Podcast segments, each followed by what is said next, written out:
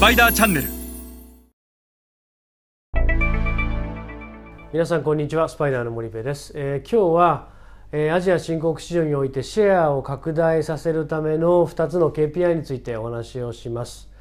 えーこの2つの KPI はえーすで、に大きなマーケットシェアを持っている先進的なグローバル消費財メーカーが実際に、え設定をしている KPI です。そして、えー日本の成功している消費財メーカーもこの KPI を使っています。アジア新興市場でマーケットシェアを上げるためにはあこの2つの KPI はあ必須事項になります。今日は一緒にえーその2つの KPI を学んでいきましょう。えーまず最初に申し上げたいのはなかなかあアジア新興の市場でシェアの上がらない消費財メーカーは、えー一見、えー忙しく仕事をしているように見えるんですがあ全くもってシェアの拡大につながることができていないでアジア新興国で消費財メーカーがシェアを上げたければ利益を出したければ売り上げを拡大させたければもうこの2つの KPI を設定してひたすらそれをやるという以外にありません。でその一つがストアカバレッジであり、えーもう一つがインストアマーケットシェアです。ストアカバレッジというのはこの番組でも再三説明してきましたが私はまああの時に間口というふうに、えー呼んだりもしますがあ配下をしている店舗数です自分たちの商品が置かれている店舗の数をあ私はストアカバレッジと呼んでいる。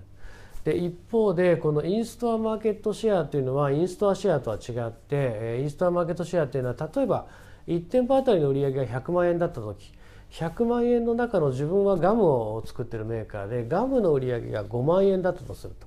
でこの5万円を3社が取り合ったとしたした時にいかに自分たちがこの5万円のうちの2万円を取れるか3万円を取れるか4万円を取れるかというのがインストアマーケットシェアこれが縦軸だと。ストアカバレッジが横軸でインストアマーケットシェアが縦軸であると。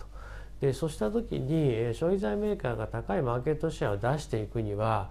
やっぱり取扱店舗数を増やさないと絶対にマーケットシェアは上がらない。だって置かれてないものをどうやって買うんですかと。いかに消費者が買いやすい場所に置くか。アジア新興国は圧倒的に近代小売よりも伝統小売の数が多いそうすると消費者にとって買いやすい場所っていうのは近代小売はもちろんなんだけども伝統小売でもあるわけですよね。でそうするといかに伝統小売におけるストアカバレッジを上げるかっていうことがステップ1として非常に重要だと。ただストアカバレッジを上げるっていうのはチャンネルへの投資であって物理的に皆さんの商品を置くという行為だと。置いたものが消費者に選ばれなければそれはすぐに撤去されてしまうんでいかにストアカバレッジを拡大させながら、えー置いた店舗の商品が売れるような仕掛けをしてインストアマーケットシェアを上げるか、えーこれがまさにプロモーションへの投資なわけですよね。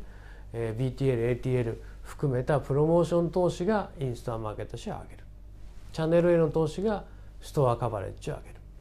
でこれをひたすら繰り返してアジア新興国だと最低でもまあ5万点、えー10万20万30万点とストアカバレッジを上げて、えー30万点のストアカバレッジを持ってるってことはもう絶対に売れてるということです。インストアマーケットシェアが高くなければ30万点のストアカバレッジを維持することはできないので売れているということになると。でそこまでいくと全てが好転して高いマーケットシェアを継続して維持できると、売上も上がり利益が出てくると P&G ネスレユニリーバー日本でいうと